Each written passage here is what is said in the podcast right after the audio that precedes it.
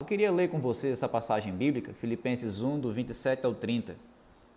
Diz assim: Acima de tudo, vivam de modo digno do Evangelho de Cristo, para que, ou indo até aí para vê-los, ou estando ausente, eu ouça a respeito de vocês que estão firmes em um só espírito, como uma só alma, lutando juntos pela fé do Evangelho, e que em nada se sentem intimidados pelos adversários, pois o que para eles é prova evidente de perdição, para vocês é sinal de salvação, e isso da parte de Deus, porque vocês receberam a graça de sofrer por Cristo, e não somente de crer nele pois vocês têm o mesmo combate que viram em mim e que agora estão ouvindo e que continuam a ter. Que Deus aplique no nosso coração a palavra dele. No nosso texto bíblico, o apóstolo Paulo está listando algumas exortações de uma maneira bem prática, bem direta, que ele dirige à igreja de Filipos. O que, é que significa uma exortação? Uma exortação não é uma bronca, uma exortação não é um chamado carão, como a gente diz, né? Fulano vai dar uma exortação, então ele vai, ele vai é, dar um carão naquela pessoa. Não, não é isso. Exortação é um encorajamento. Quando a Bíblia fala, por exemplo, da responsabilidade que nós como crentes temos de exortar uns aos outros, ela está falando da nossa responsabilidade de estarmos motivando uns aos outros. Não é estarmos se orgulhando diante dos outros ou exibindo, arrotando a nossa santidade, a nossa espiritualidade, nada disso. Exortar uma pessoa é você encorajar aquela pessoa, motivar aquela pessoa para seguir por um determinado caminho. Então, quando nós falamos aqui nas exortações do apóstolo Paulo, à igreja de Filipos, nós estamos falando do encorajamento de Paulo àquela igreja. Nós estamos falando da maneira como Paulo motivou aquela igreja para seguir no caminho de santidade, no caminho de pureza, no caminho de unidade e coragem. E são essas exortações que Paulo traz àquela igreja e que também traz para a nossa igreja, traz para o nosso coração. Eu acredito que nesse momento extremamente desanimador, onde existem muitas pessoas abatidas, muitas pessoas angustiadas com tantas notícias ruins, com tantos números altos e doentes e óbitos. Eu acredito que nesse contexto de desânimo nós precisamos de encorajamento, nós precisamos de motivação. E é isso que o apóstolo Paulo está oferecendo para o nosso coração nessa passagem bíblica.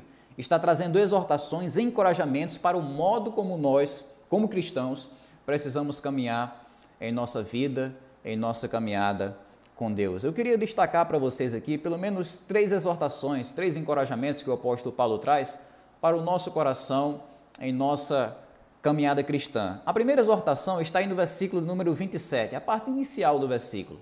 Paulo diz: Vivam em santidade.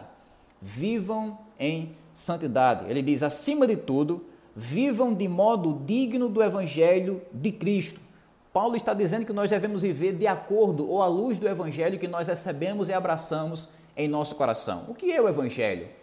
Essa é uma pergunta simples, mas que deixa muita gente confusa. Geralmente, uma das primeiras coisas que eu gosto de perguntar quando tenho a oportunidade de conversar sobre a palavra de Deus com alguém é perguntar isso: você entende o evangelho? E às vezes a pessoa fica meio lá, meio cá, olha, eu já eu já ouvi essa palavra em programas de rádio, eu já ouvi essa palavra desde quando eu era criança, eu já ouvi essa palavra em alguns cultos que eu frequentei, mas sinceramente eu não sei discernir direito o que é o Evangelho. É uma, é uma pergunta realmente interessante. O que é o Evangelho? A palavra Evangelho significa boas notícias. O Evangelho começa onde a Bíblia começa. Começa com o fato de que Deus, o Deus infinito, onipotente, onipresente, onisciente, conhecedor de todas as coisas, soberano, o juiz do universo, ele criou o mundo pelo poder da sua palavra. Ele criou o mundo pelo poder da sua própria voz. E depois de criar o mundo, Deus criou também o ser humano de uma maneira bastante especial. Ele criou o ser humano colocando sua própria imagem no homem. Nós recebemos um privilégio que os animais não receberam, que as montanhas não receberam, que nem mesmo os anjos receberam que é o privilégio de carregar a imagem do próprio Deus. Deus nos criou a sua imagem, Deus nos criou a sua semelhança, mostrando que nós somos feitos para Ele, mostrando que nós somos criados para encontrar a nossa alegria nele, a nossa felicidade, a razão da nossa existência nele mesmo, em Sua glória, servindo a Ele, amando a Ele, se alegrando nele. O problema é que, depois que o homem foi criado à imagem de Deus, no ato de extrema ingratidão, ele pecou contra Deus, ele desobedeceu a Deus, ele fez aquilo que era errado, ele fez aquilo que Deus é abominável. Ele pecou, ele desobedeceu e por causa disso, o ser humano ele foi separado de Deus. Por causa disso, o ser humano se colocou agora numa condição deplorável. O ser humano agora se colocou numa condição de juízo. Ele atraiu para si o castigo de Deus e a ira de um Deus santo, de um Deus que odeia o pecado. Mas a Bíblia diz, e aqui é onde entra as boas novas, o Evangelho propriamente dito. A Bíblia diz que Deus decidiu resgatar o ser humano pecador através da sua graça, quando ele mesmo desceu dos céus para a terra, enviando o seu único filho. Jesus Cristo abriu mão dos seus privilégios de Deus por um breve momento desceu a essa terra como homem, limitado pelo tempo e pelo espaço, sentindo fome, dor, sede, cansaço, angústia, sofrendo com as limitações que nós sofremos como seres humanos. Ele se encarnou, ele viveu como um de nós, mas de uma maneira perfeita. Cristo nunca pecou, a vida de Cristo foi perfeita, absolutamente perfeita. Ele nunca desobedeceu, ele nunca pecou contra Deus, ele nunca teve um pensamento impuro, ele nunca falou uma palavra suja, ele nunca teve um olhar cobiçoso para algo ou para alguém, ele nunca tomou uma atitude reprovável, ele nunca quebrou um dos mandamentos de Deus, ele nunca fez nada além de amar a Deus com todo o seu coração, com toda a sua alma, com todo o seu entendimento. As Escrituras identificam o Senhor Jesus Cristo como aquele que não conheceu o pecado. Ele é o Cordeiro Imaculado de Deus. E por causa dessa vida perfeita do Senhor Jesus Cristo, é que nós podemos encontrar salvação. Cristo viveu a vida que nós deveríamos viver e morreu também a morte que nós deveríamos morrer. Ele viveu de uma maneira perfeita, mas morreu de uma maneira cruel.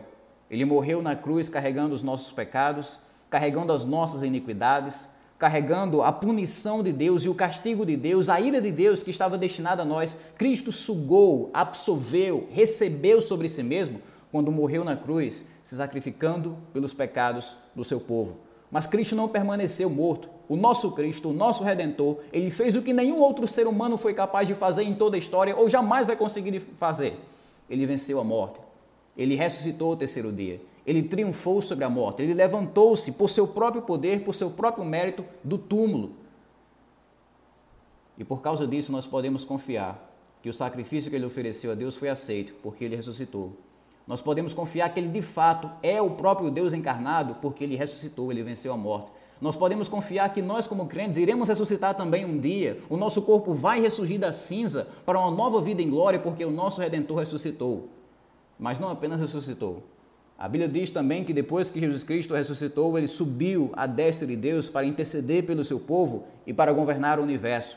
Cristo está assentado à direita do Deus Todo-Poderoso. O que está à direita de Deus não é um vírus, não é a falibilidade ou fragilidade humana. O que quem está assentado à direita de Deus é o nosso Redentor, que viveu perfeitamente, morreu de uma maneira substitutiva e ressuscitou de uma maneira triunfante. Ele subiu à destra de Deus para governar o universo. Nós não vivemos em um universo governado por um vírus, nem por uma pandemia, nem pelo acaso, nem pela limitação humana.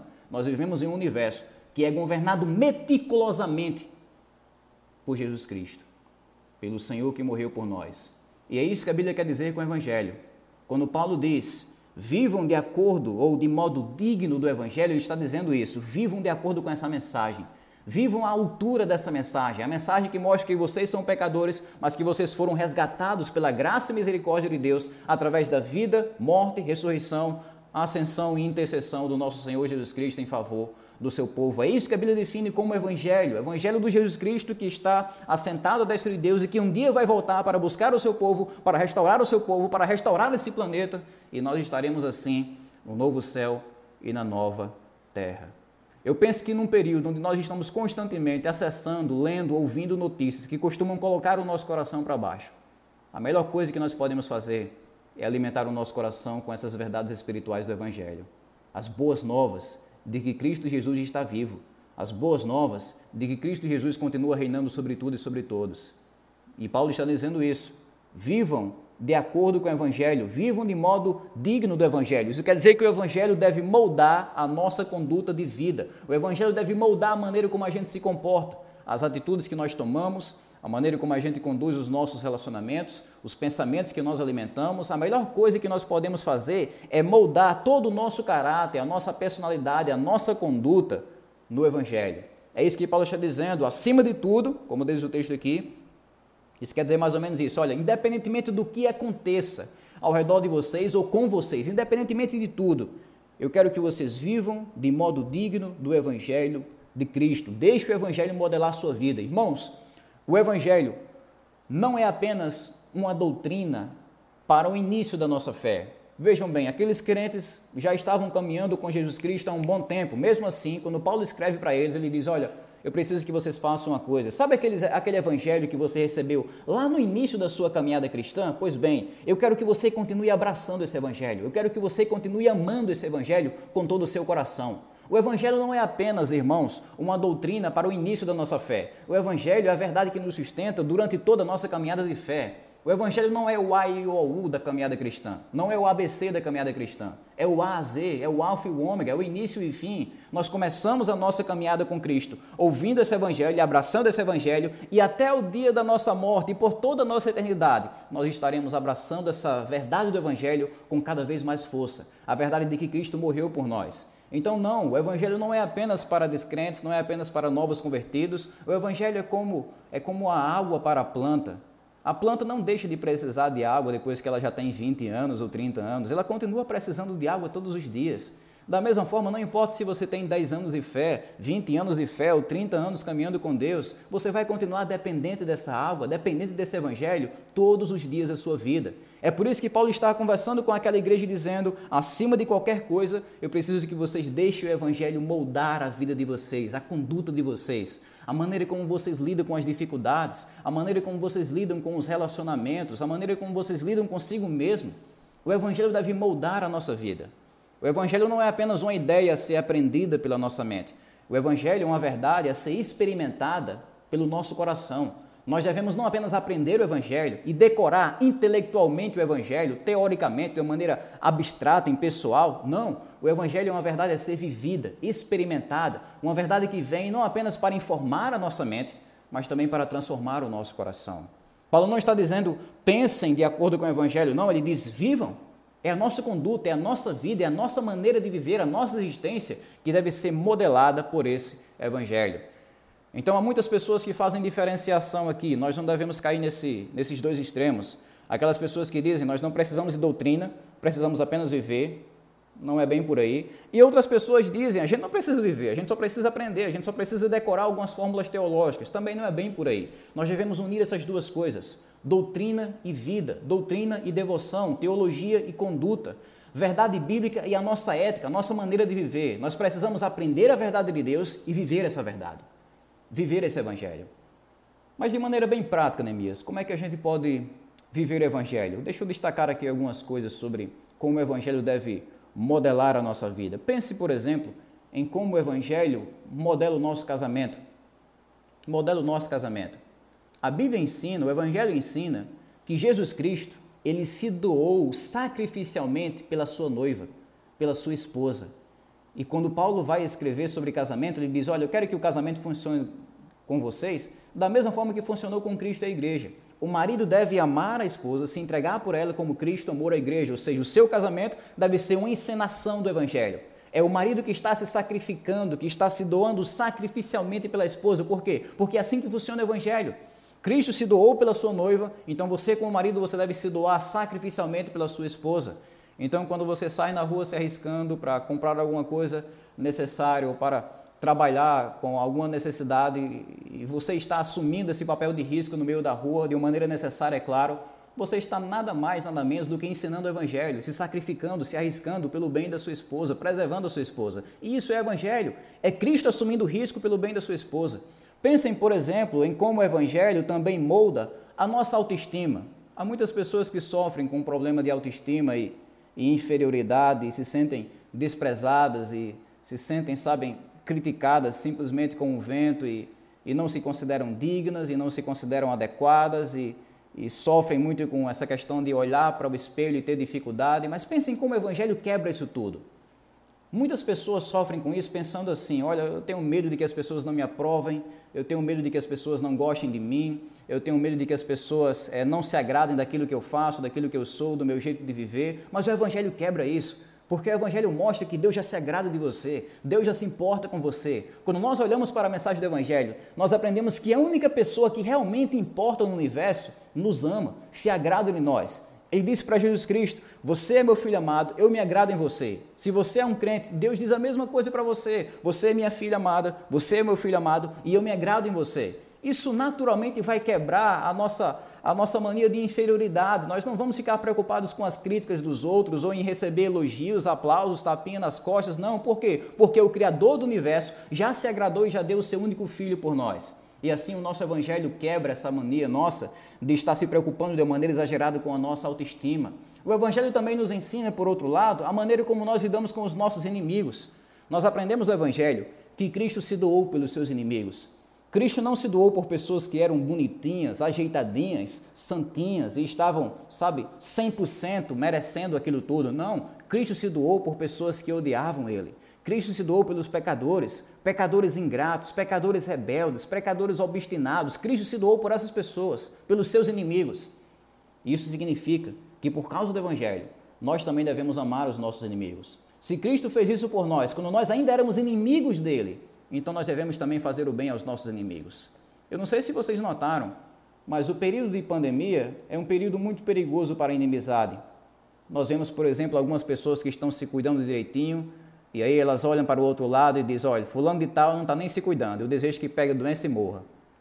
Isso é ruim, isso é mal. Por outro lado, nós temos aquelas pessoas que estão levando tudo na brincadeira e dizem, olha, fulano de tal está tomando todo cuidado, tomara que ele pegue a doença para ver que não serve de nada. Então você, você vê que esse tempo de pandemia é um, é um tempo que pode aflorar certas inimizades. E é por isso que nós precisamos entender a mensagem do Evangelho. Cristo se doou pelos seus inimigos. Cristo não desejou o nosso mal. Cristo não desejou a nossa destruição. Cristo desejou a nossa restauração. Então o Evangelho deve moldar a maneira como nós olhamos também para os nossos inimigos não com ódio, não com desejo de vingança, de que ele se dê mal, mas com o desejo de restauração, com o desejo de boas coisas para a vida daquela pessoa, porque foi isso que Cristo desejou por nós no Evangelho. O Evangelho também muda a maneira como a gente lida com o nosso corpo, a nossa santificação pessoal. Cristo deu o corpo dele para ser destruído na cruz pela nossa redenção, pela nossa restauração.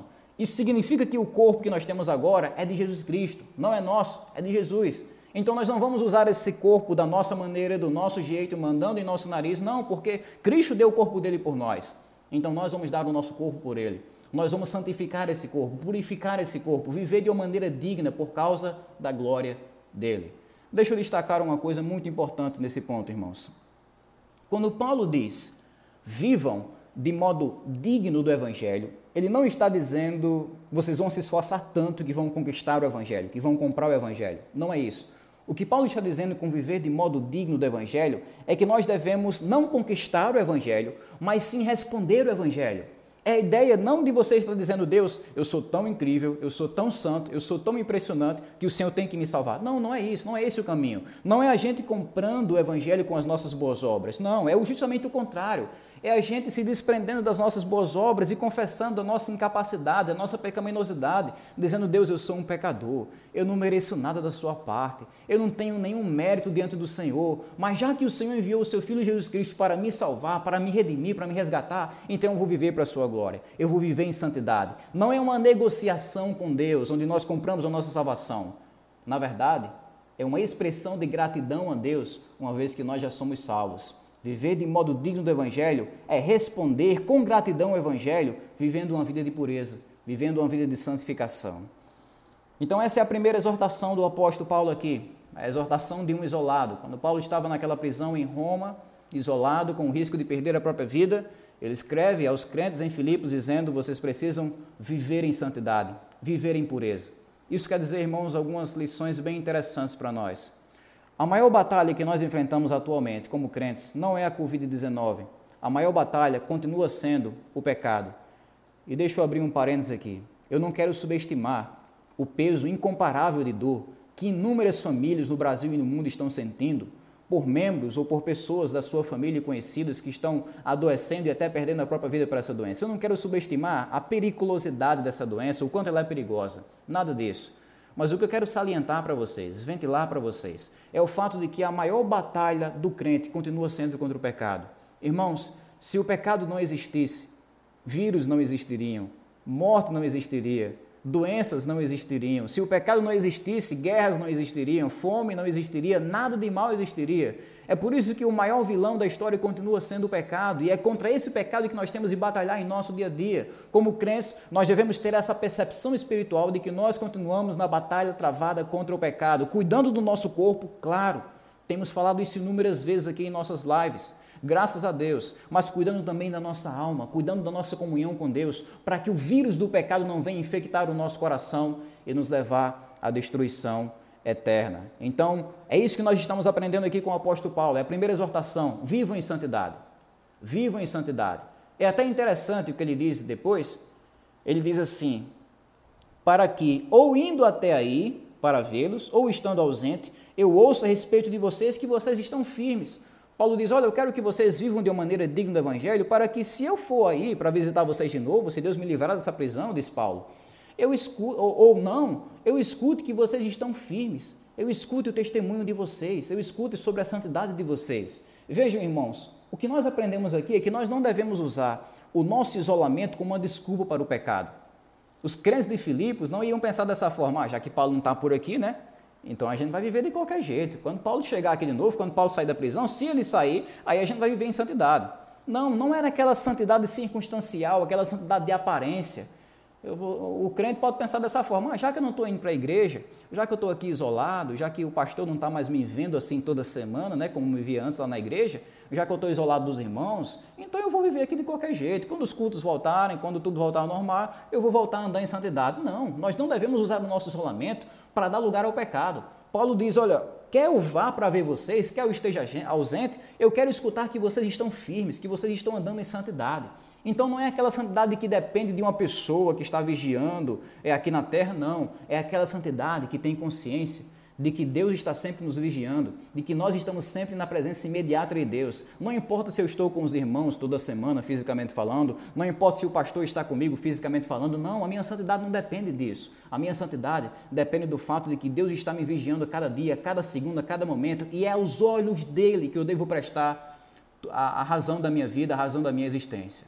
Então, é esse tipo de santidade que Deus espera de nós. A nossa maior batalha continua sendo contra o pecado e nós não devemos usar o isolamento, o fato de estarmos afastados uns dos outros para tirarmos férias de santidade e vivemos de qualquer jeito. Pelo contrário, devemos ter consciência de que nós sempre estamos na presença de Deus. A segunda exortação que eu queria destacar para vocês, ainda aqui no versículo 27, mas na parte final, é vivam em unidade.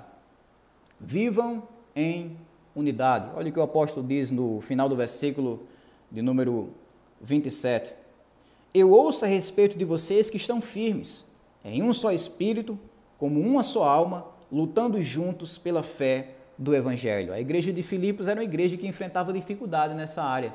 O apóstolo Paulo vai escrever aqui no capítulo 4, versículo 2, sobre duas irmãs, chamadas Evódia e Sintique, que estavam ali meio que intrigadas, meio que é, afastadas uma da outra e estavam provocando uma certa desunião, uma certa divisão no meio da igreja. Era uma igreja operante, era uma igreja alegre, era uma igreja abençoada, mas que, como qualquer outra boa igreja na face do planeta Terra, enfrentava também as suas limitações, os seus pecados, as suas dificuldades. Pois bem, um dos pecados que estava despontando ali na igreja de Filipos era o pecado da desunião o pecado da falta de unidade, de acordo com as duas irmãs que estavam lá brigando. É por isso que Paulo vai escrever de uma maneira tão incisiva, tão intensa, sobre a importância da unidade, sobre a importância de estarmos unidos. Ele vai falar aqui que nós devemos ter uma firmeza de coração. Ele nos convoca, como igreja, a termos uma só alma, uma união de propósito, uma união em comum que, que une a gente, mesmo quando estamos separados fisicamente. Eu quero ouvir a respeito de vocês que vocês estão firmes em um só, em um só espírito, como ele diz aqui, firmes em uma só alma. Isso significa usar todo o nosso coração, todo o nosso interior, toda a nossa força para termos o empenho de promover o Evangelho do Senhor Jesus Cristo. Vejam, irmãos, um dos perigos que nós devemos identificar nesse período de isolamento em pandemia é o perigo do comodismo. O que é o comodismo? O comodismo, em, poucas palavras, é quando a gente não se esforça mais pelo reino de Deus. É quando a gente não se esforça mais para promover o evangelho. O comodismo é quando nós olhamos para o evangelho, a evangelização, as pessoas se perdendo no nosso redor e nós dizemos tanto faz como tanto fez. Isso é o comodismo. É quando a gente não se envolve mais com toda a nossa alma, com toda a nossa força para promover o evangelho. E esse é um perigo real. É o perigo da gente se acomodar, o perigo da gente deixar de priorizar o evangelho. É por isso que nesse período de isolamento nós devemos lembrar disso. Buscar em primeiro lugar o reino de Deus e a sua justiça, e todas as demais coisas serão acrescentadas. Jesus não diz busque quando der certo, ou busque de qualquer jeito, busque é do jeito que der certo para você. Não, ele diz: busque em primeiro lugar, com prioridade, priorizando o reino de Deus e a sua justiça, e as demais coisas serão acrescentadas. Se trata da gente procurar envolver todo o nosso coração, toda a nossa alma como igreja para promover a pregação do evangelho e rejeitar o comodismo, rejeitar o conforto desse mundo para que possamos usar o nosso esforço, usar nossos dons, usar nosso tempo, usar a nossa influência nas redes sociais, usar o nosso espaço digital, espaço virtual para pregarmos esperança, para pregarmos Jesus Cristo. Paulo fala também sobre a firmeza no trabalho. Ele vai dizendo no versículo 27, lutando juntos pela fé do Evangelho. Percebam aqui, lutando. O que, é que significa isso?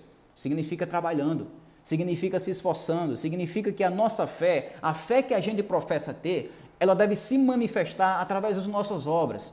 Não é apenas a ideia, eu tenho muita fé em Deus, mas não faço nada. Não, Tiago diz que a fé sem obras, ela é morta, ela é vazia, ela é irrelevante, ela é insignificante, ela é ilusória, é irreal. A nossa fé, ela tem de se manifestar necessariamente através de boas obras.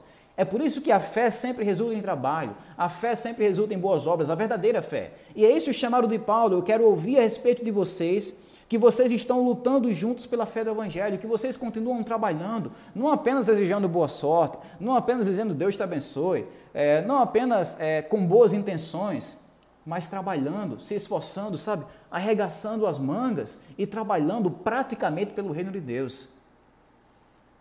Eu não sei se vocês já notaram isso, mas o ambiente virtual é um ambiente muito propício para a gente se limitar a boas intenções.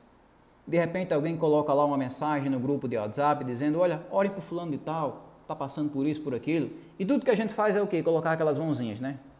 A gente não ora, a gente não intercede por aquela pessoa, mas a gente coloca aquele emote e acha que por isso tá bom, é só uma boa intenção mesmo que você deve ter. A gente, por exemplo, é, escuta a, a, a, a, situação de alguém e tudo que a gente faz é dizer, vou orar por aquela pessoa, mas na verdade a gente não ora.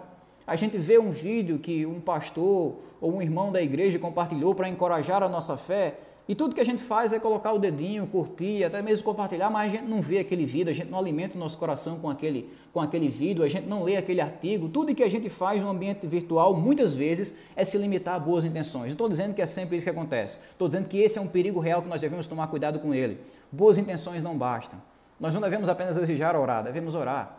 Não apenas devemos compartilhar um vídeo e desejar alimentar o nosso coração, devemos de fato alimentar o nosso coração Desejar almoçar não é de fato matar a sua fome. Você mata a sua fome quando você coloca o prato aqui na mesa e você enche o seu bucho de comida, como diz um bom nordestino. Então nós devemos tomar cuidado com esse tipo de boas intenções que muitas vezes nós alimentamos no mundo virtual. Nós devemos de fato manter uma praticidade da nossa fé. Devemos de fato manter o trabalho pelo evangelho, lutando juntos, como diz o apóstolo Paulo. Então, Outra exortação que o apóstolo Paulo vai trazer aqui, no fim do nosso versículo 27, é a firmeza de fé. Ele vai dizer: combatendo juntos ou lutando juntos pela fé do Evangelho. Pela fé do Evangelho. Fé aqui não é tanto um sentimento. Fé, na linguagem do apóstolo Paulo aqui, é uma verdade, é uma doutrina. Paulo está dizendo que nós, como crentes, como igreja, devemos manter a nossa unidade doutrinária. Nós não devemos usar esse período para estarmos dando vazão ou dando lugar no nosso coração a vários tipos de mentiras, a vários tipos de heresias que vêm para tentar prejudicar a nossa mente, prejudicar a nossa comunhão com Deus. Não, devemos lutar pela nossa fé. Devemos manter a nossa integridade doutrinária, manter o nosso coração se alimentando com a palavra de Deus. Vejam bem, é, Existem muitas ideias loucas, ideias malucas que as pessoas estão pregando nesse tempo de pandemia. Há, por exemplo, aqueles que estão dizendo Deus não existe. É, essa maldade que nós estamos vendo aí ao nosso redor, essa pandemia, é apenas uma prova de que não existe nenhum Deus e que nós vivemos em um mundo maluco mesmo. Então existem pessoas que estão pregando esse tipo de ideia. Há aqueles que dizem Deus existe, mas não está no controle de todas as coisas. Aqueles que dizem que Deus se surpreendeu com essa crise, se surpreendeu com essa pandemia e está procurando lá algum jeito para saber como é que ele vai resolver isso tudo. Mais uma ideia maluca. Existem também aquelas pessoas que estão marcando data para a volta de Jesus Cristo. Jesus vai voltar em tantos dias, em tantas horas, porque tem esse sinal, esse sinal. A gente sabe que Jesus vai voltar. Vai voltar logo, Maranata, hora vem Senhor Jesus. A gente ora, deseja isso. Mas marcar a data, a hora, o segundo da volta de Jesus nunca foi uma atitude inteligente para qualquer pessoa que queira levar a Bíblia a sério. Então é bom que a gente rejeite também esse tipo de ideia. Existe aquela pessoa também que está é, promovendo é, ideias no sentido de dizer assim: olha, quem adoece está amaldiçoado, quem adoece não tem comunhão com Deus, e essa também é uma ideia errada. Então você vê que nesse cenário, onde novas ideias malucas sobre Deus estão surgindo, nós devemos, como o apóstolo Paulo aqui, lutar para manter, para preservar a nossa unidade doutrinária, manter para preservar a nossa fé, manter para preservar a nossa comunhão com Deus e assim não sermos iludidos, não sermos ludibriados ou envenenados por nenhum tipo de modismo dessa época. Deixa eu tirar aqui algumas aplicações relevantes sobre o que a gente acabou de ver dessa exortação de Paulo, de que devemos manter a unidade. Nós devemos tomar cuidado com a desunião, irmãos. Eu já falei isso aqui mais atrás.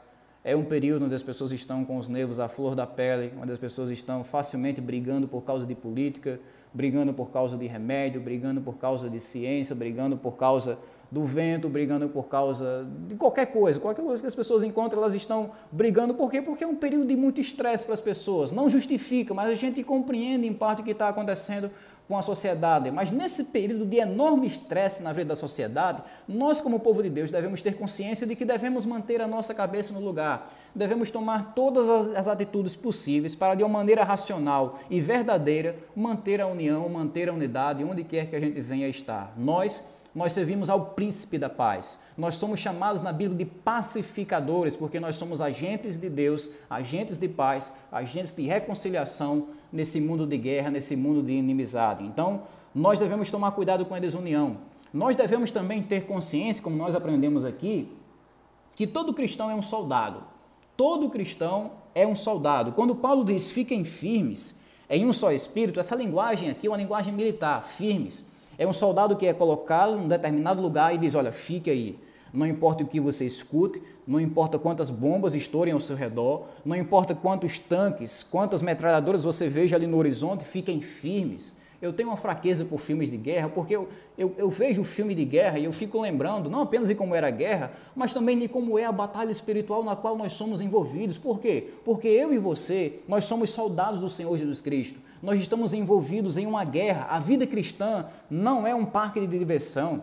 A vida cristã não é tomar suquinho de laranja na beira da praia, é, num ambiente totalmente tranquilo. Não, a vida cristã é lama, é trincheira, é guerra, é bala voando para todo lado. Nós vivemos em um mundo que é, é, é praticamente governado sob a permissão de Deus pelo diabo e esse Satanás usa o seu poder para destruir a igreja por um breve momento porque Cristo virá no futuro para pôr um fim isso tudo. Mas até lá nós estamos em guerra. Nós estamos, como o Senhor Jesus Cristo disse, na hora das trevas. E é por isso que nós devemos ter consciência de que nós não estamos em um parque de diversão, nós estamos no meio de uma guerra. É por isso que eu sempre estranhei no meu ministério pessoas que ah, aprovavam uma espécie de, de, de evangelho que não é real. Um evangelho de oba-oba. Venha para Jesus e vai dar tudo certo. Venha para Jesus e tudo vai melhorar para você. Venha para Jesus e se você não está casado, você vai casar. Se você não tem emprego, você vai ter. Se você não tem saúde, você vai ter saúde. Venha para Jesus que Ele vai lhe dar isso, Ele vai lhe dar aquilo. É claro, irmãos, que Deus nos abençoa de maneiras que são inacreditáveis. Se tivéssemos aqui tempo para colocar o testemunho de cada irmão, de cada pessoa que já recebeu bênçãos do Senhor, nós passaríamos aqui cinco horas nessa live e não esgotaríamos isso tudo. Mas nós devemos lembrar que com as bênçãos também vêm as dificuldades. Nós devemos lembrar que caminhar com Cristo é a melhor coisa do mundo, mas não é a coisa mais fácil do mundo. Nós vivemos em uma guerra e nós devemos ter consciência de que nós somos soldados. Todo cristão é um soldado e é um soldado que faz parte de um exército. Você não está sozinho nessa guerra, você não está sozinho nessa batalha. Olha o que, é que o apóstolo Paulo diz: lutando juntos pela fé do Evangelho. Não é cada um por si, Deus por todos. Não, é lutando juntos. Você é um soldado, mas você deve lembrar que você faz parte de um exército. Você não está nessa guerra sozinho. Você tem irmãos e irmãs que estão ao seu lado, que estão promovendo o evangelho com você, que estão aí para encorajar você, para abençoar você, e você deve contar com o encorajamento desses irmãos. É uma guerra. Paulo diz que cada crente é um soldado envolvido nesse exército que está trabalhando em prol do nosso grande general, general que é o nosso Senhor e Salvador Jesus Cristo. A igreja não só tem um soldado, cada crente é um soldado. Paulo não diz, olha, o pastor da igreja é o soldado, ele sozinho atravessa a guerra e vocês só fazem torcer por ele. Não. A ideia é de que cada crente deve se esforçar individualmente, pessoalmente, para é, promover o evangelho e assim estar promovendo a restauração das pessoas, a restauração da humanidade. Eu sei que essa linguagem de guerra é uma linguagem que pode parecer pesada para alguns, mas eu quero lembrar, especialmente para os, os nossos amigos, os visitantes dessa live, que a guerra que nós travamos como crentes, como povo de Deus, não é uma guerra pela destruição, é uma guerra pela restauração.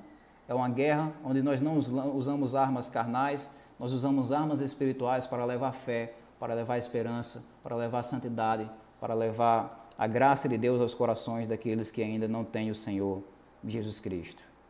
Mas tem uma coisa que todo soldado precisa no meio de uma guerra: ele precisa de coragem. Ele precisa de coragem. Não importa se ele tem as melhores armas do mundo, não importa se ele está no melhor exército do mundo, se ele não tem coragem, ele não vai nem sequer dar um passo nessa guerra. Ele não vai nem sequer lutar. É por isso que a última exortação que o apóstolo Paulo vai trazer aqui para os crentes da igreja em Filipos é vivam com coragem.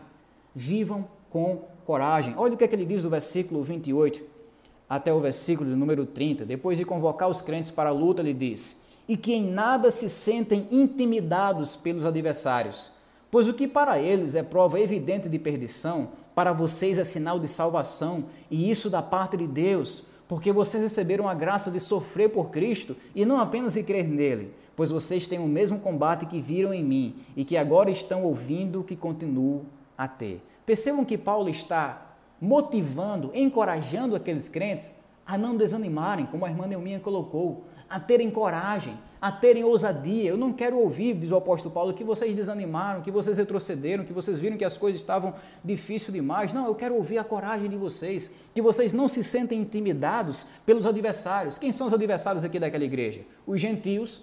Por um lado você tinha é, pagãos, gentios, descrentes que diziam assim: olha, esses crentes aí, eles são ateus. Ora, os romanos, irmãos, acreditavam em dezenas, centenas de deuses, tinha um Deus para cada coisa. E aí o romano chegava perto do cristão e dizia: Quem é o seu Deus? Cadê ele? Não, o meu Deus ele é invisível. O meu Deus é só um, ele é uno. E aí ele dizia: Não, então você é um ateu. Se você tem um Deus que não pode ver e diz que só tem um Deus, então com certeza você é um ateu. Era esse tipo de acusação que os crentes tinham de lidar. Os crentes também sofriam com a diversidade de pessoas que diziam que eles eram canibais, quando os crentes se reuniam para ser, né, participar do pão e do cálice, corpo que simboliza o corpo e o sangue do Senhor Jesus Cristo. Aí os descrentes começavam a dizer, os gentios, os pagãos começavam a dizer: olha, vocês aí são canibais, vocês estão dizendo que estão comendo o corpo de Cristo, estão bebendo o sangue de Cristo, com certeza vocês são ah, canibais. Existiam também aqueles que acusavam a igreja de ser endogâmica. Esses crentes aí estão todos se chamando de irmão e irmã e casando uns com os outros. Então eles, eles levantavam esse tipo de acusação contra os crentes, os gentios. Os judeus também, por outro lado, acusavam o povo de Deus de blasfemarem. Eles diziam: Olha, vocês dizem que esse Jesus é salvo, mas Jesus não salva, não. O Messias ainda vai vir, Deus ainda vai enviar um Salvador. E diziam que os crentes eram hereges. Fora esse tipo de oponência aqui na terra, tem também a oponência espiritual, a oposição espiritual. Satanás e os seus demônios que estavam sempre fazendo oposição à obra de Deus e atacando os crentes com desânimo, atacando os crentes com desencorajamento, atacando os crentes com o pecado, atacando os crentes com as ilusões desse mundo, atacando os crentes com as tentações da carne. Então você vê que era esse tipo de adversário que aquela igreja tinha. Gentios, judeus, Satanás e os seus demônios, e aí por isso que Paulo vai dizer: não perca a fé, não perca a coragem, não perca a ousadia diante dessas adversidades, diante desses obstáculos. E Paulo, é claro, vai oferecer o fundamento para essa coragem. Por que, que a gente tem coragem? Por que, que a gente tem ousadia? Por que, que a gente prossegue? É porque nós sabemos, como Paulo vai dizer aqui, que o nosso sofrimento, a perseguição que a gente sofre, ela é sinal da nossa união com Cristo. Como ele vai dizer aqui, porque para eles é prova de destruição, mas para vocês é sinal de salvação. Irmão, o seu sofrimento, não o seu sofrimento por si só, mas o seu sofrimento por Jesus Cristo, pelo Evangelho de Jesus Cristo, as coisas que você tem de engolir, de enfrentar, de suportar por causa do Evangelho, é sinal de que você tem comunhão com Jesus. É sinal de que você está no caminho certo. É sinal de que você realmente está seguindo os passos do seu Mestre. Seria muito estranho para a gente é, viver nesse mundo como um discípulo de Jesus e não sofrer, uma vez que o nosso Mestre teve uma vida de sofrimento, uma vez que o nosso Mestre é identificado lá em Isaías 53 como homem de dores, como homem que sabe o que é padecer. Então, se nós seguimos os passos daquele que recebeu uma coroa de espinho, que foi humilhado, que foi incompreendido, até mesmo pelos seus familiares mais próximos, nós também não devemos estranhar o sofrimento. Nós também não devemos estranhar a diversidade. Pelo contrário, devemos ver na nossa dor uma semelhança que temos com o nosso Senhor Jesus Cristo. Uma semelhança que temos com o nosso Mestre que sofreu por nós. Quando C.S. Lewis estava descrevendo sobre isso, porque o crente sofre, ele diz basicamente isso: o crente sofre porque ele está de pé. O crente não está caído. Se você está caído, se você está deitado no chão, você não sente a força do vento. Você já andou num carro aberto e aí você fica em pé naquele carro e você começa a sentir a força do vento. Meu pai tinha um carro assim, eu ficava em pé e eu começava a sentir a força do vento no meu rosto. Quem teve uma boa infância também é, passou por essa experiência. Você sente o vento, você sente a força do vento, por quê? Porque você está em pé. Mas se você estiver caído, se você estiver deitado, você não vai sentir a força do vento. Por que, que o cristão sente a força da adversidade, a força do sofrimento, a força da perseguição? É porque ele está de pé, ele está nadando contra a maré, ele está é, correndo contra o vento, ele está correndo contra o mundo, ele está correndo na direção certa. É por isso que, a semelhança do Senhor Jesus Cristo e todos os seus discípulos no decorrer da história, o crente ele vai enfrentar a perseguição. Ele sente a força do vento porque ele não está morto, caído no chão, ele está de pé, ele está batalhando, ele está lutando. É por isso que ele sente o peso das adversidades. E esse é um sinal bom, como Paulo diz aqui é o sinal de que existe real comunhão entre nós e o Senhor Jesus Cristo. Paulo vai dizer também que o sofrimento para os incrédulos é sinal de juízo, é sinal de que eles serão condenados no fim das contas, é sinal de que a nossa esperança é ao mesmo tempo a condenação deles se eles não receberem a mensagem do Evangelho, e vai dizer também que nós temos essa coragem no nosso coração, porque sabemos que o sofrimento é um presente de Deus. E eu não vou corrigir essa frase. Porque é isso que nós aprendemos aqui. O sofrimento em prol do Evangelho é um dom, dádiva, presente, graça de Deus, privilégio de Deus. Percebam o que Paulo diz. Eu sei que isso soa estranho. Quando a gente lê isso aqui pela primeira vez, nossa, a gente fica em parafuso. Mas olha o que Paulo diz aqui, versículo 29. Dá para você passar o dia todo meditando nesse versículo aqui. Porque vocês receberam a graça isso significa presente, dom, dádiva. Vocês receberam a graça de sofrer por Cristo e não somente de crer nele. Aqueles crentes poderiam perguntar para Paulo: por que a gente está sofrendo, Paulo? E Paulo diz: é porque é um presente, é um privilégio, é uma graça de Deus. Vocês receberam a graça não apenas de crer em Cristo, crer em Jesus é um presente. A fé é um dom de Deus. Jesus é o autor da nossa fé, diz lá em Hebreus. Efésios diz que a fé não vem de nós, a fé é dom de Deus. Então, crer em Jesus Cristo, acreditar em Jesus, ter fé, não surge aqui, surge lá, surge do alto para o nosso coração. Fé é um presente de Deus, como ele diz aqui. Mas o crente não recebeu apenas o presente da fé. O crente recebeu também o privilégio de sofrer por Jesus Cristo, de sofrer pela maior causa do universo que vai ressoar pela nossa eternidade, a causa do Evangelho do Senhor Jesus Cristo a maior causa do mundo. Há tanta gente aí sofrendo por tanta coisa e que se orgulha disso, mas nós, como crentes, a gente se orgulha pelo fato de que nós estamos sofrendo por um reino que é eterno, por um rei que nunca perde o seu lugar, por um rei que nunca perde sua autoridade, por um rei que vai nos recompensar. Por que, que o sofrimento é um privilégio, como Paulo vai dizer aqui? Por que, quando os apóstolos apanharam lá em Atos 5,41, eles saíram daquela surra se regozijando pelo fato de serem tidos dignos de sofrer afrontas pelo nome de Jesus? Por que, que existe essa alegria sobrenatural de sofrer em prol do Evangelho? É porque nós sabemos que o sofrimento na vida do crente é diferente. O sofrimento, por exemplo, nos aproxima de Jesus Cristo. Tantas pessoas, você já leu os evangelhos, você sabe, tanta gente que se aproximou de Jesus através de sofrimento, pais que tinham seus filhos doentes, e que correram para os pés de Jesus, leprosos que sentiram a dor do isolamento e que correram para perto de Jesus para serem curados daquela lepra, cegos de nascença que nunca tiveram o privilégio de enxergar a luz do dia e que clamaram por Jesus Cristo, clamaram pelo filho de Davi, clamaram por cura, gente que estava envolvida numa situação radical de sofrimento e que esse sofrimento serviu para fazer com que elas se aproximassem de Jesus. Da mesma forma, essa dinâmica de se aproximar de Jesus no sofrimento, ela continua. Você sabe que muitas vezes o período em que nós mais temos a dependência, a consciência de dependência de Deus, é o período em que nós estamos sofrendo. É o período em que nós estamos provando as dores amargas dessa vida. É por isso que sofrer nunca é inútil para o crente. Sofrer nos ajuda a nos aproximar de Jesus Cristo e receber o consolo e as forças dele. Todo mundo sofre, é verdade. Sofrimento é, não, não escolhe pessoa, não. Não escolhe condição social. Todo mundo sofre. Mas para o povo de Deus, o sofrimento vai ser uma bênção, porque ele, vai, ele não vai sofrer sozinho, ele vai sofrer com Jesus Cristo. Ele vai sofrer ao lado de Jesus. O sofrimento também nos dá a segurança da salvação. Como Paulo vai dizer aqui, olha, para o mundo, o mundo olha para você e vê só destruição. Mas vocês sabem que esse sofrimento é uma prova clara da união de vocês com Jesus Cristo, do fato de que vocês estão passando hoje o que ele passou lá atrás. Vocês estão apenas como corpo de Cristo, compartilhando das suas dores, compartilhando dos seus sofrimentos. Conta essa história que John Wesley, um pregador muito abençoado é, da época dos puritanos, passou algumas semanas sem ser perseguido, sem ser criticado, e aí ele encostou o seu cavalo num canto e começou a, olhar, a orar do lado de uma pedra. E enquanto ele estava orando ali naquela pedra, alguém estava passando na rua e jogou um pedaço de pau nele e bateu na cabeça dele, ele se levantou e disse: Deus, eu estava estranhando porque eu passei esse tempo todo sem sofrer perseguição, mas agora eu sei realmente que o Senhor está comigo, porque as perseguições estão vindo, as dores estão vindo. Então a perseguição é um sinal claro de que nós estamos no caminho certo, de que nós estamos compartilhando dos passos do Senhor Jesus Cristo.